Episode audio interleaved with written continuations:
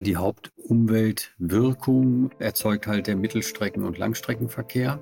Und die fliegen nun mal mit Kerosin und es gilt jetzt darum, dass wir schnellstmöglich äh, was erreichen. Und äh, deswegen ist natürlich jetzt der Einsatz von biobasierten Kraftstoffen, die praktisch äh, direkt eingesetzt werden können äh, im Vergleich zu Kerosin, sind natürlich das Mittel der Wahl. Nur wir sehen natürlich, dass die Menge, die weltweite Menge an diesen Kraftstoffen natürlich äußerst begrenzt ist. Tauwetter, der Profilpodcast zur Klimakrise.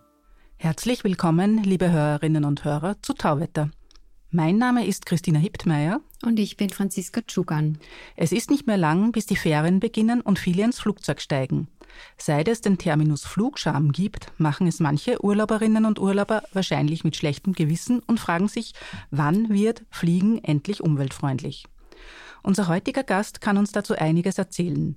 Er hat Luft- und Raumfahrt studiert, war einige Zeit beim Flugzeughersteller Airbus und ist jetzt Bereichsvorstand für Luftfahrt am Deutschen Zentrum für Luft- und Raumfahrt in Köln.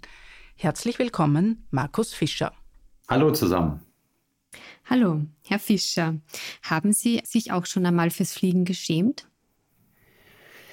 Eigentlich nicht. Eigentlich nicht. Und äh, ja, in Ihrer Anmoderation klang ja auch durch, wie wären wir denn jetzt äh, klimafreundlicher?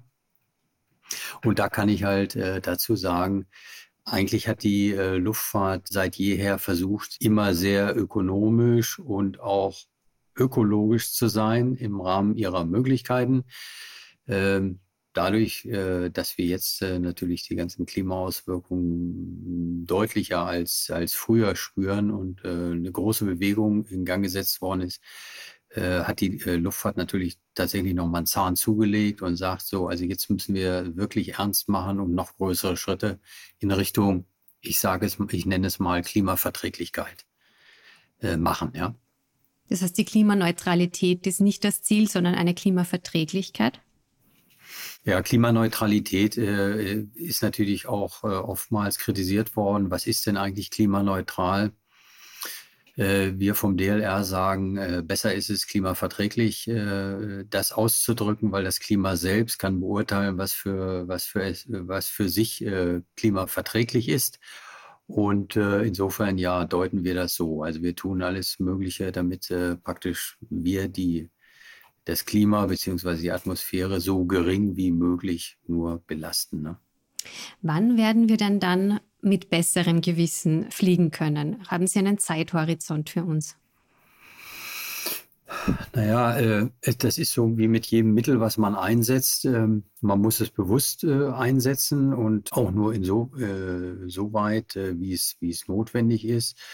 Und die Flugzeughersteller, die Forschung, die Luftfahrtwirtschaft, äh, alle sind daran interessiert, also möglichst ökonomisch und auch ökologisch zu fliegen. Das, äh, das kriegt der Passagier vielleicht nur bedingt mit, aber da arbeiten wirklich sehr viele Menschen dabei, dass, äh, daran, dass man äh, praktisch den Einfluss auf die Umwelt so gering wie möglich hat.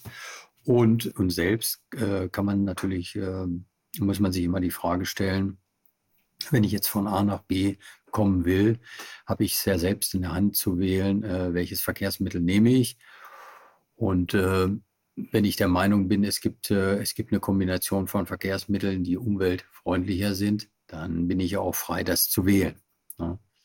Ist es nicht so, dass sich äh, der internationale Luftverband äh, selbst die Vorgabe auch gegeben hat, bis 2050 Klima neutral zu sein? Ja, es ist tatsächlich nicht nur der, der Luftverkehrsverband, sondern äh, abgeleitet aus den Pariser Zielen äh, der nachhaltigen Ziele für weltweit hat die äh, Europäische Kommission gesagt, so wir, wir schreiben den sogenannten Green Deal. Das ist eine Verpflichtung der, von Europa, praktisch bis 2050 gewisse äh, CO2-Ausstoßquoten äh, zu erreichen, die es dann ähm, ermöglichen, praktisch dieses 1,5 bis 2 Grad Erwärmungsziel bis Ende dieses Jahrhunderts auch äh, von Europa her aus zu erreichen. Und äh, dieses, äh, diese Green Deal oder dieser Green Deal-Vertrag, der ist ja jetzt quasi ähm, ja nicht nur für die Luftfahrt relevant, eben auch für den gesamten Mobilitätsbereich der hat auch äh, uns in der Luftfahrt natürlich dazu verpflichtet, genau diese, diese Ziele zu verfolgen und alles Mögliche zu tun, um genau dieses Ziel zu erreichen. Ne? Airbus zum Beispiel plant Wasserstoffflugzeuge ab 2035. Wie realistisch ist denn das? Ja, ich sag mal so, äh, Airbus hat gesagt, also den ersten Einsatz eines Passagierflugzeuges im, im äh, Serienflugbetrieb planen sie eben ab der Mitte der, des nächsten Jahrzehnts. Äh, über die Größe, ähm, man vermutet, dass es so in der Regionalflugzeuggröße passieren wird. Ähm, äh, das hat man sich zum Ziel gesetzt, ein ehrgeiziges Ziel, das, das wissen wir alle in der Luftfahrt. Aber es ist auch wichtig, dass man sich ehrgeizige Ziele setzt, äh, denn äh, unser Handeln ist jetzt auch schnell erforderlich. Ähm, das brauche ich, glaube ich, keinem zu erzählen. Und äh, äh, in der Luftfahrt arbeiten halt alle zusammen auch mit Partnern aus dem Energiebereich äh, und Verkehrsbereich oder auch der Raumfahrt. Ähm, Wasserstoff eben äh, so schnell wie möglich auch in der Luftfahrt einsetzbar zu machen. Ne? Und äh, ja, insofern äh, sind das, sind das äh, hochgesteckte Ziele, aber es ist wichtig, dass wir uns auch so hochgesteckte Ziele setzen. Ne? Da höre ich raus, dass es noch viele Probleme gibt. Können Sie mal ein bisschen umreißen, was beim Wasserstoffantrieb die Probleme sind? Ja, also ich würde nicht sagen, dass es Probleme gibt. Ich sage mal, es gibt Herausforderungen. Das sind halt, äh, äh, ist halt ein Energieträger, ähm, der in der Luftfahrt neu ist, in Anführungsstrichen. Warum, sage ich gleich noch was zu. Aber in anderen Bereichen der, der Wirtschaft ähm, schon lange bewährt ist. Also man weiß, wie man mit Wasserstoff umgehen kann wie man den transportieren kann und auch wie man ihn einsetzen kann. Das heißt, für die Luftfahrt ihn jetzt nutzbar zu machen, das ist halt die große Herausforderung. Und äh, dahinter versteckt sich, dass das Wasserstoff halt das als leichtestes Element halt sehr viel Volumen einnimmt. Das heißt, äh, obwohl die, die Energie, die ich äh, praktisch äh, im Wasserstoff habe, äh, wenn ich die jetzt mit, äh, mit, mit äh, handelsüblichem Kerosin oder damit, womit wir jetzt fliegen, vergleiche, dann würde man praktisch im Volumen, äh, würde ich ungefähr einen Faktor drei bis vier äh, erreichen, um praktisch den gleichen Energieinhalt zu haben. Das heißt also, die Tanks, die ich dann äh, für Wasserstoff in einem Flugzeug verbauen müsste, die wären halt ungefähr drei bis vierfach so groß wie heutzutage. Da kann man sich natürlich vorstellen, so einfach kriege ich das ins Flugzeug nicht rein, weil dann muss ich quasi fast alle Passagiere rausschubsen.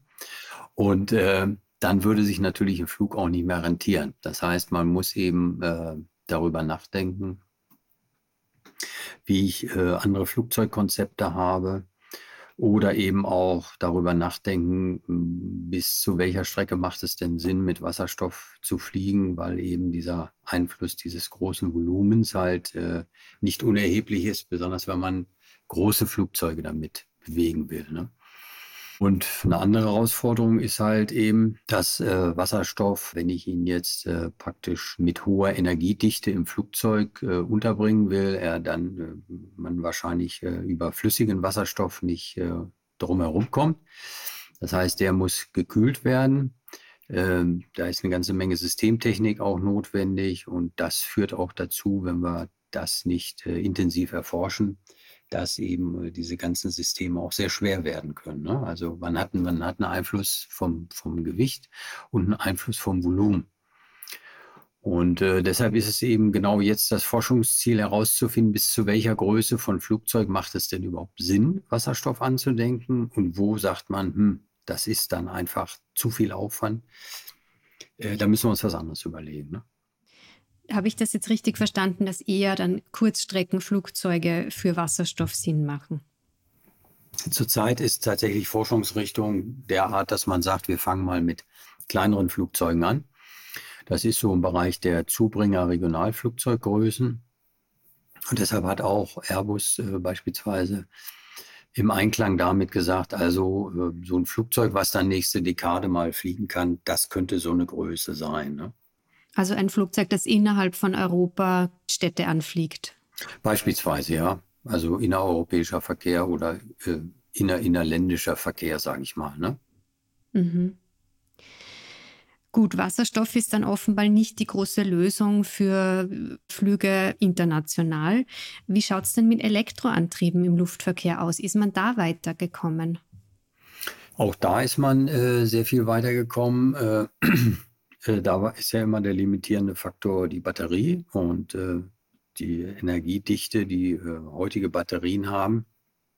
Wenn wir die halt in große Flugzeuge verbauen würden, würden wir praktisch das gesamte Flugzeuggewicht nur praktisch aus Batteriegewicht bestehen, wenn ich jetzt ein Langstreckenflugzeug mir anschaue. Und deshalb ist auch genau da die Frage, bis zu welcher Größe macht denn das Sinn, auch wenn wir jetzt äh, viele neue Batterietechnologien sehen. Äh, und äh, das auch ganz, ja, man jetzt auch ähm, ganz positiv in die Zukunft sehen kann, dass sich da auch noch eine ganze Menge entwickelt. Trotzdem wird es dabei höchstwahrscheinlich dabei bleiben, dass ein rein elektrischer Einsatz ähm, von äh, Flugzeugen eher im, im Kleinflugzeugbereich äh, Sinn macht, vielleicht bis zu einer Zubringer-Flugzeuggröße. Äh, ne? Denkt man da auch an Hybrideinsätze, dass man Elektro mit Kerosin zum Beispiel zusammenspannt? Solche Autos gibt es ja auch. Genau, da kommt jetzt eben das Spannende ähm, ins Spiel. Also ähm, Stichwort Hybrid. Ähm, was kann ich denn machen, um äh, verschiedene Systeme zusammenzuschalten? Äh, kennt man ja auch aus dem, aus dem bodengebundenen, also Pkw-Verkehr, dass man sagt, man setzt jedes System genau in dem Betriebspunkt ein, wo es optimal ist. Und äh, da gibt es halt verschiedene Kombinationen. Einmal ähm, Batterien in Verbindung mit äh, mit Gasturbinen, äh, Batterien in Verbindung mit Brennstoffzellen äh, oder eben auch ähm, äh, eine ganz, ganz normaler ganz normaler Turbofan, so wie er heute fliegt, mit Unterstützung von Elektromotoren. Ähm, also ganz viele verschiedene Kombinationen und die tatsächlich, die haben das Potenzial eben auch größere Flugzeuge antreiben zu lassen. Ne? Ähm, die EU hat beschlossen, dass Airlines immer mehr Biosprit äh, tanken müssen. Bis 2050 sollen es 70 Prozent sein. Ähm, ist das machbar aus Ihrer Sicht? Ja, es ist so, äh, ich sage mal, die Hauptumweltwirkung äh, erzeugt halt der Mittelstrecken- und Langstreckenverkehr.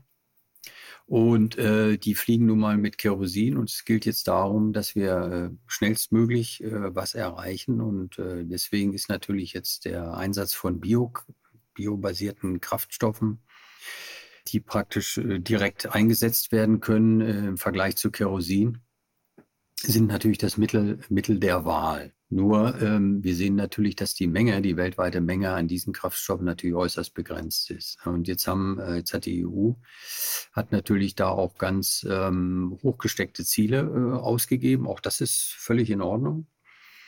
Wir müssen halt jetzt gucken, dass äh, alles, was unter biobasiertem Kraftstoff zusammengefasst wird, eben auch möglichst so nachhaltig gestaltet werden muss, dass wir damit nicht äh, wie es in der Anfangszeit war, beispielsweise Futterpflanzen äh, explizit anbauen und um damit äh, dann Kraftstoff zu machen, sondern dass wir es möglichst aus organischen Abfällen äh, herstellen. Und da gibt es auch ähm, bewährte Verfahren mittlerweile. Entscheidend ist, dass wir ähm, ähm die Rohstoffquellen identifizieren und äh, letztendlich auch den Anlagenbau äh, dementsprechend ausrichten. Und dann ist weltweit ein sehr großes Potenzial dafür da, dass äh, doch eben auch äh, signifikante Mengen von Biotreibstoffen auch zur Verfügung stehen können für die Luftfahrt. Ne? Ähm, sehen Sie vielleicht auch die Gefahr, aber dass sich die Airlines zu sehr auf diese Biokraftstoffe äh, verlassen und dann äh, andere Technologien jetzt in der Entwicklung vielleicht äh, vernachlässigt werden? Na, das glaube ich nicht. Also Ziel ist es, äh, ganz klares Ziel ist es natürlich, die Biokraftstoffe als quasi als Brückentechnologie zu nehmen, damit wir möglichst schnell ins Handeln kommen.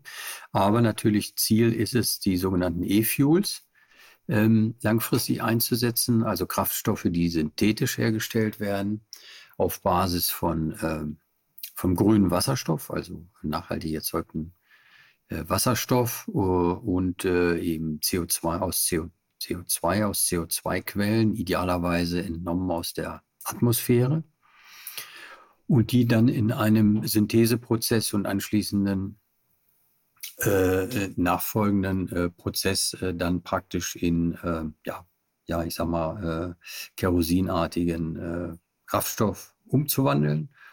Und das wäre natürlich dann eine, ein sehr, sehr großer Schritt, um dann eben auch Mittel- bis Langstreckenflugzeuge sehr, sehr klimaverträglich fliegen lassen zu können.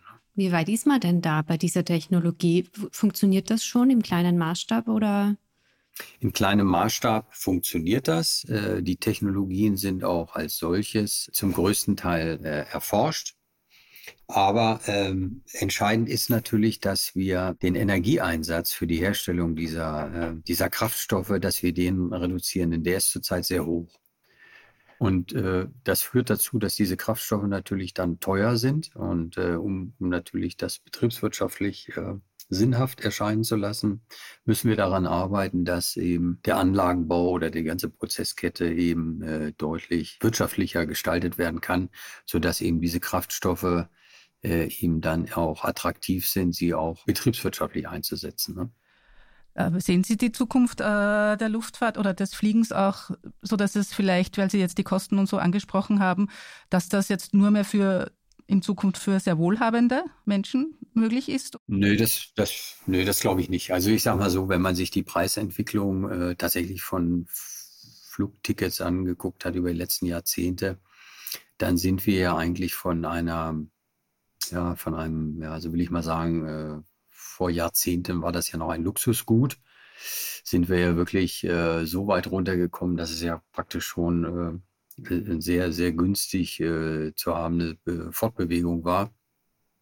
Und das ist wahrscheinlich zu weit gegangen. Ja. Also wir sind da zum Teil in so eine Preisspirale gekommen. Und äh, insofern sehe ich da äh, gar keine Probleme, dass, äh, dass auch wenn die, die, die nachhaltigen Brennstoffe teurer sind, dass äh, das Fliegen jetzt so teuer wird, ähm, dass man sich das nicht mehr leisten kann. Ne? Man, ne, man muss auch berücksichtigen, äh, bei so Mittel- bis Langstreckenflug machen ungefähr die Kraftstoffkosten 20 Prozent, 20 bis 25 Prozent des Preises aus. Der Rest, die anderen drei Viertel, werden durch andere Kosten verursacht. Und ähm, ja, also ich, ich denke mal, ich denke mal nicht. Also es, es, es wird teurer werden, ja, aber ähm, auch ein voll entwickelter Markt mit diesen ähm, mit diesen Brennstoffen würde sich dann wieder regulieren und äh, wahrscheinlich dann auch wieder günstiger werden. Ne? Gibt es abgesehen von, wir haben jetzt gesprochen von Wasserstoff, von Elektroantrieb, Hybriden und von ähm, E-Fuels, gibt es davon abgesehen noch irgendwas vielversprechendes am Horizont? Gibt es ja. Und zwar haben wir gesagt, oder wir, wir sagen ja, ähm, in aller Munde ist eigentlich immer die CO2-Verringerung und viele, viele der Ziele äh, liegen ja auf CO2-Minderung. Aber tatsächlich ist in der Luftfahrt ist es so, dass, ähm, das ist ein bisschen der Sonderfall, dass der Umwelteinfluss äh, der Luftfahrt äh, nur aus einem Drittel der CO2-Effekte besteht und zwei Drittel kommen aus den sogenannten Nicht-CO2-Effekten. Und diese Nicht-CO2-Effekte sind halt Folgeerscheinungen, die durch andere Emissionen hervorgerufen werden. Da unter anderem als Hauptverursacher äh, ähm, sind die Partikel, die das Flugzeug oder das Triebwerk ausstößt. Also beispielsweise Ruß, äh, der kann in der Atmosphäre, in der oberen Atmosphäre wirkt er wie so ein Kondensationskern und kann halt Wolkenbildung verursachen. Das sind die sogenannten Kondensstreifen, die Sie dann am Himmel sehen. Ne? Und diese Kondensstreifen äh, bewirken halt ähm, zumeist in der Nacht ähm, eine erwärmende Wirkung der, der Atmosphäre. Und das kann man verhindern.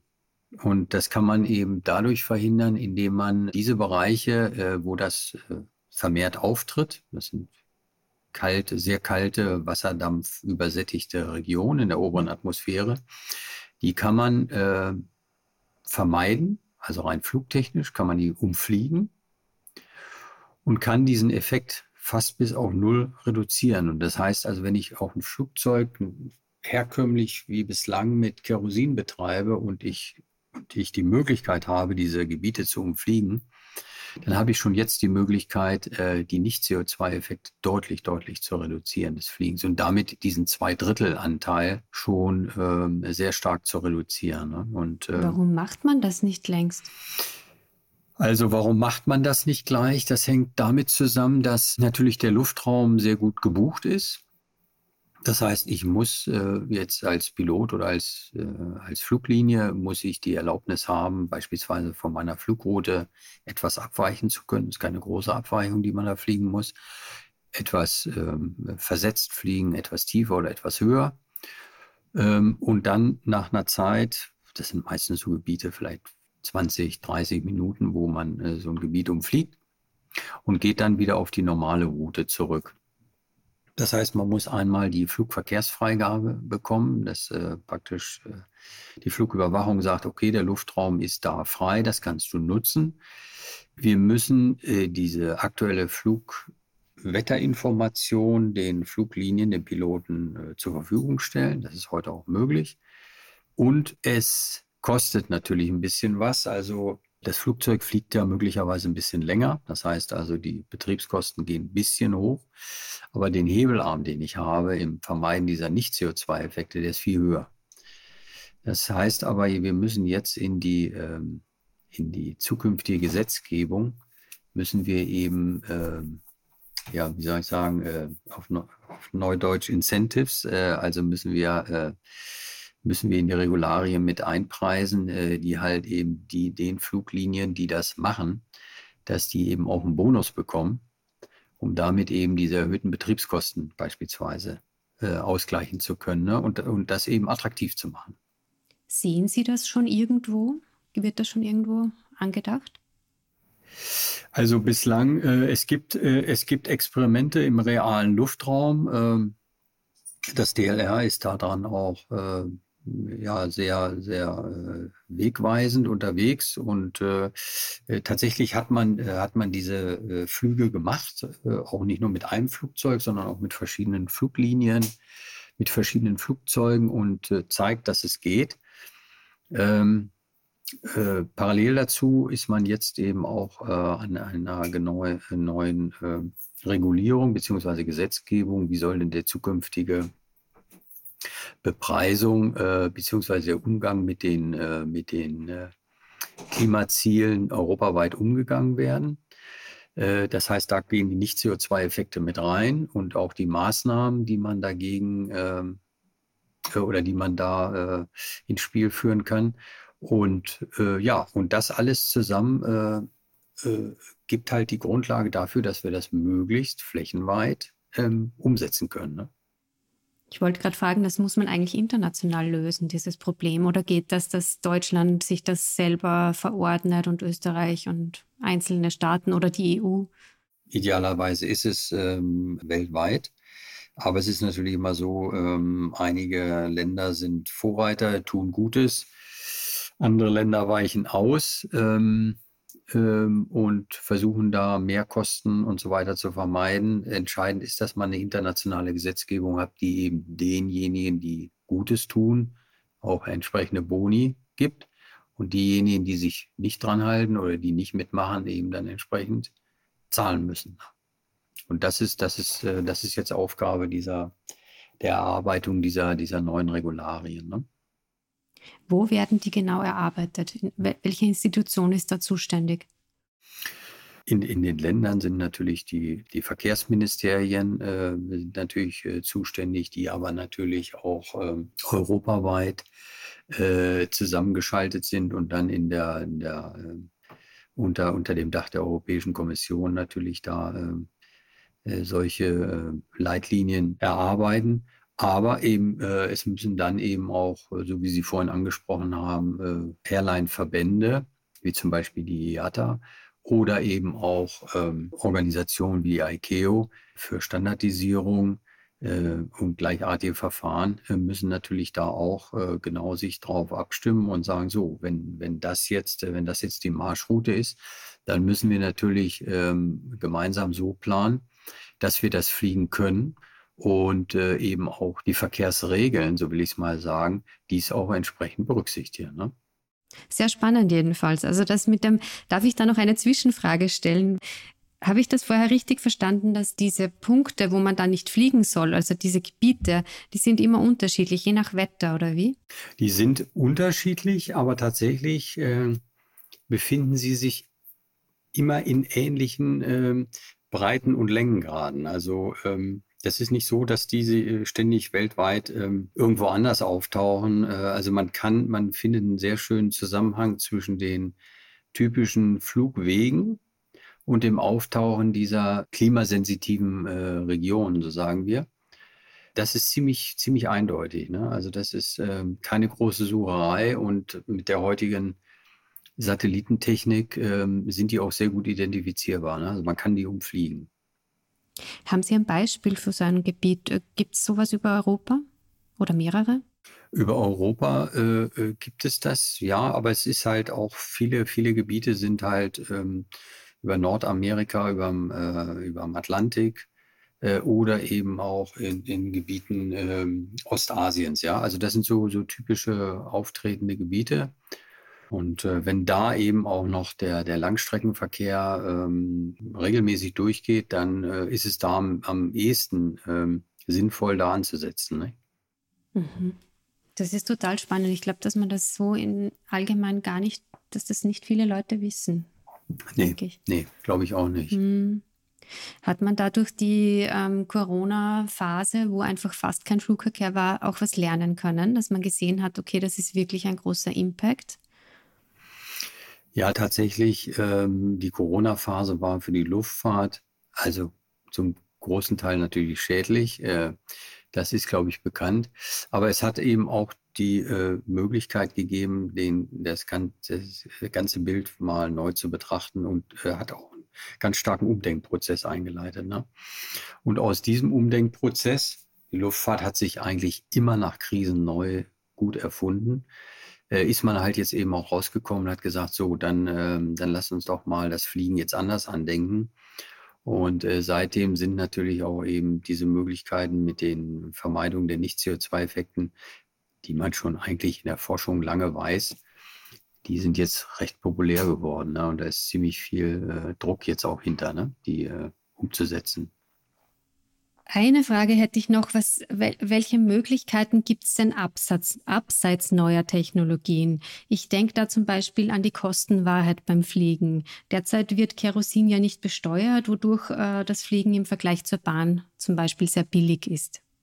Naja, Ziel dieser neuen Regularien, die man jetzt aufsetzt, äh, äh, auf, auf Basis, äh, ich sag mal, der, der vorhandenen äh, Taxierungssysteme, ist es ja äh, genau das, dass man sagt, ähm, äh, das, was man als Wirkung, äh, die nicht klimaverträglich ist durch den Luftverkehr, dass man die ähm, insofern besteuert, als dass man sagt, diese Gelder, die dadurch eingenommen werden, die werden eben in Zukunft genau dafür verwendet, dass man äh, Technologien äh, erforscht oder entwickelt, äh, die möglichst klimaverträglicher sind und die möglichst auch schnell zum Einsatz äh, zu bringen. Und nicht wie bislang äh, zum Teil äh, Einnahmen, ob das jetzt direkte äh, Steuern auf, äh, auf Kraftstoffe waren oder aus anderen, äh, aus anderen Einnahmequellen, die in Projekte zu, zu bringen, die das Label Klima, Klimafreundlichkeit oder Grün trugen, wo aber relativ schwer durchschaubar war, ist denn, ist denn wirklich der Nutzen der, den man in diesen Projekten verspricht. Also das soll auf jeden Fall ähm, dahingehend verbessert werden, dass man sagt, so, also wir, wir, wir setzen das Geld tatsächlich ganz gezielt dort ein, wo wir tatsächlich äh, einen großen Hebel auf die, auf die Verbesserung der, der Klimawirkung haben. Ne? Und das ist äh, praktisch möglichst dort wieder einzuzahlen, wo, äh, wo wir fortschrittliche Klimatechnologien entwickeln und einsetzen. Ne? Das ist genau das Ziel. Also eine reine, eine reine ähm, Besteuerung des, äh, des, äh, des Brennstoffes, äh, was auch immer der sein mag, äh, würde nicht helfen, weil das, weil das Geld möglicherweise aus Einnahmen irgendwo hin diffundiert und für was anderes eingesetzt wird. Ziel ist es tatsächlich, eine Ursache-Wirkung herzustellen und äh, die Einnahmen genau wieder zur Verbesserung einzusetzen. Ne? Das ist genau das Ziel. Mehrere Unternehmen arbeiten schon an Flugtaxis. Die sollen so bis zu fünf Personen transportieren können. Äh, wann werden wir solche im Alltag denn sehen? Im Alltag weiß ich nicht, aber es ist ja äh, geplant von äh, beispielsweise, wir haben ja auch deutsche Hersteller äh, beziehungsweise äh, auch deutsche Unternehmen, die sich damit beschäftigen. Und äh, es ist ja zum Beispiel auch äh, geplant, dass das nächstes Jahr auf der äh, auf der, auf der Weltausstellung in, in Paris eben auch die erste Demonstration so eines Flugtaxi-Transfers halt tatsächlich in Europa dann mal vorgeführt wird, nachdem das in Asien schon erfolgt ist.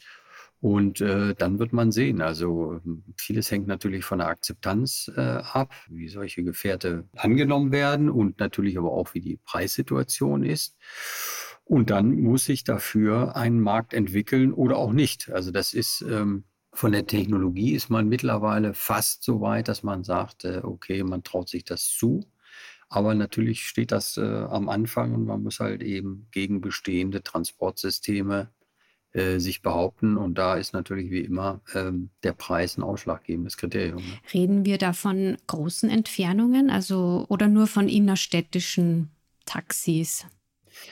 Ja, es wird ja oft von diesem inter, interurbanen äh, Luftverkehr gesprochen. Also das sind, das sind mit Sicherheit sind das äh, kleine Strecken, äh, Zubringerstrecken, äh, beispielsweise von, von einem Flughafen äh, an den Rand einer Stadt auch diese ursprünglichen Ideen, ähm, bis in die Stadt reinzufliegen, sind, glaube ich, viele, viele Entwickler oder viele Firmen auch von abgewichen, weil es doch ziemlich viel äh, Unwägbarkeiten und Aufwände gibt. Und äh, deshalb sind also, ja, ich sag mal, zukunftsweisende Konzepte, dass man, dass man praktisch am Stadtrand bleibt, dort irgendwie Bahnhöfe Flugbahnhöfe, wie auch immer man das nennen mag, einrichtet, äh, mit denen dann, äh, mit denen man praktisch einen schnellen Transfer von der Peripherie in die, in die, in die Stadtnähe bekommt. Ne? Also so, so in dieser Art äh, sind da zurzeit die Projekte. Meine letzte Frage ist eine persönliche. Mit welchem Verkehrsmittel fahren denn Sie heuer auf Urlaub? Äh, tatsächlich, tatsächlich mit, mit dem Auto, aber natürlich auf äh, beruflicher Art bin ich natürlich auch sehr oft mit dem Flugzeug unterwegs, ähm, was, was mir aber auch, gebe ich ganz ehrlich zu, Spaß macht und, äh, und auch äh, zum Teil sehr effizient ist. Ne? Also ich versuche natürlich da, wo es möglich ist, auch am Boden zu bleiben und bodengebunden zu fahren. Aber ähm, man weiß ja auch, wie es mit unserer Verkehrssituation am Boden äh, sowohl bei Autos als auch bei der Bahn aussieht. Es ist auch nicht immer so leicht, dann äh, zeitgerecht äh, zu seinem Ziel zu kommen. Und deshalb ist da, wo dann natürlich, wo eine Flugstrecke existiert, ist das natürlich immer das Mittel der Wahl. Dann. Gut, ich bedanke mich ganz herzlich fürs Kommen. Das war Markus Fischer vom Deutschen Zentrum für Luft- und Raumfahrt in Köln. Wir würden uns freuen, wenn Sie uns auf Twitter unter Profil Tauwetter folgen würden. Schicken Sie uns Anregungen, Kritik oder Feedback entweder via Twitter oder per E-Mail an podcasts.profil.at. Empfehlen Sie uns weiter, abonnieren und bewerten Sie uns auf den gängigen Plattformen wie Apple oder iTunes. Das war's für heute. Bis zum Freitag in zwei Wochen bei Tauwetter.